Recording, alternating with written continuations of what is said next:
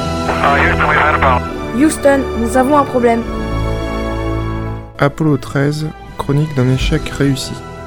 À l'occasion de la 200e émission d'Atoile les étoiles, IDFM Radio vous propose de découvrir ou redécouvrir ce qui faillit devenir la plus grande catastrophe de l'histoire spatiale, à travers des feuilletons radiophoniques. Mais l'odyssée que nous allons vous relater est un peu spéciale. Imaginez un monde où les adultes n'existent pas, Où les adultes n'existe pas, Où les adultes tu n'existes pas. La Terre serait peuplée uniquement d'enfants qui se conduiraient comme des adultes et feraient tout comme les adultes, même envoyer des enfants sur la Lune.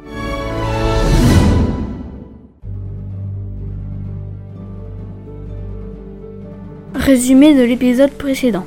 Les réservoirs d'oxygène initialement prévus pour Apollo 10 furent placés sur Apollo 13.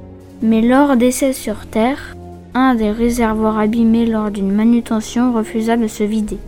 On brancha une résistance chauffante toute une nuit pour faire évaporer l'oxygène liquide contenu dans le réservoir. Le lendemain, les réservoirs furent placés sur Apollo 13. Épisode 2, l'explosion. 11 avril 1970, Cap Canaveral en Floride, quelques secondes avant le décollage, les astronautes de la mission Apollo 13 composés de Jim Lovell, Jack Swigger et Fred Hayes attendent le décollage. Plus que quelques secondes et on décolle. C'est quand même dommage pour Ken Mattingly écarté parce qu'il risque d'avoir la rougeole. Heureusement qu'il y a un équipage de réserve. J'ai remplacé Kelma Tingley. Ah non, ce n'est pas le moment. Attention pour le décompte final. 10, 9, 8, 7, 6, 5, 4, 3, 2, 1. Mise à feu. Décollage. Ça y est, on a décollé. Ouh, ça secoue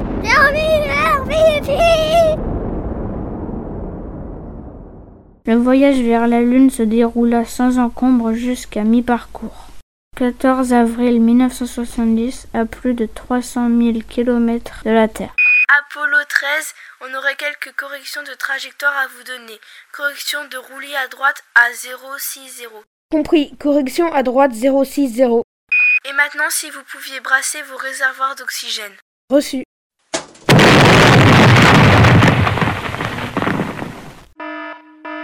Je crois que nous avons un problème ici. Qu'est-ce que tu as fait J'ai brassé les réservoirs.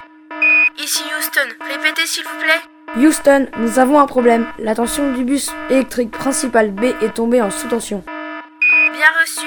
Sous tension, le bus principal B. Très bien. Attendez, Apollo 13. Nous allons regarder ça. Pendant ce temps-là, sur Terre, au centre de contrôle, les écrans d'ordinateur s'affolent. ICOM, quelles sont vos données J'ai plein d'indications me disant que certains équipements ne fonctionnent plus. Les piles à combustible 1 et 3 ne fournissent plus de courant. La numéro 2 fonctionne encore. J'ai aucune indication sur le réservoir numéro 2. Coton 1, j'ai 125 et ça chute rapidement. Ici navigation. Apollo part dans tous les sens.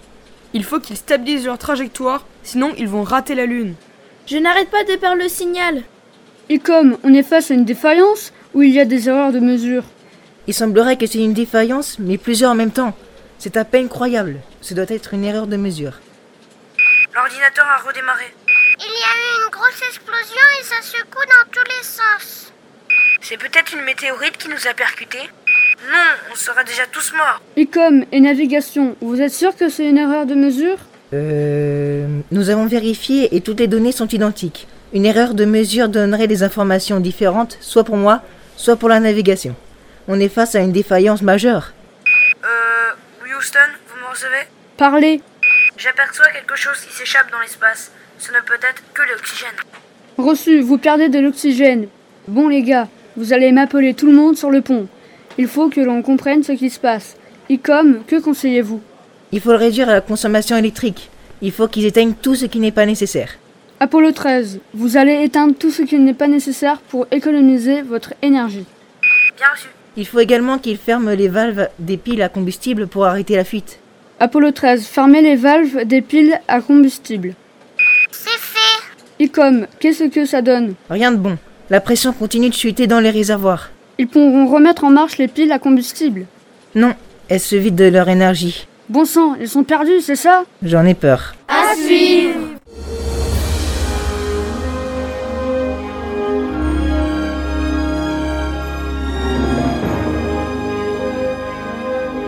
Ces feuilletons radiophoniques ont été conçus et réalisés par Franck Menant sur les conseils de Jean-François Pellerin, parrain d'Atois les Étoiles.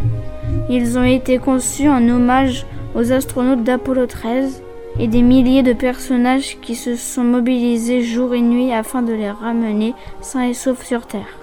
Enregistrement et mixage, Franck Menant et Thibaut Perret avec la participation de Gianni Barazuti. Morgan Besançon, Sénat de Harojo, Francis Marteau, Antoine Marteau-Huyet Lucie Rosé, Gabriel Rosé. Tristan touché. Corentin Tricot. Louis Tricot. Remerciements à IDFM Radio, au chemin de fer de la vallée de l'Eure, aux parents et aux enfants ayant participé à ces feuilletons radiophoniques.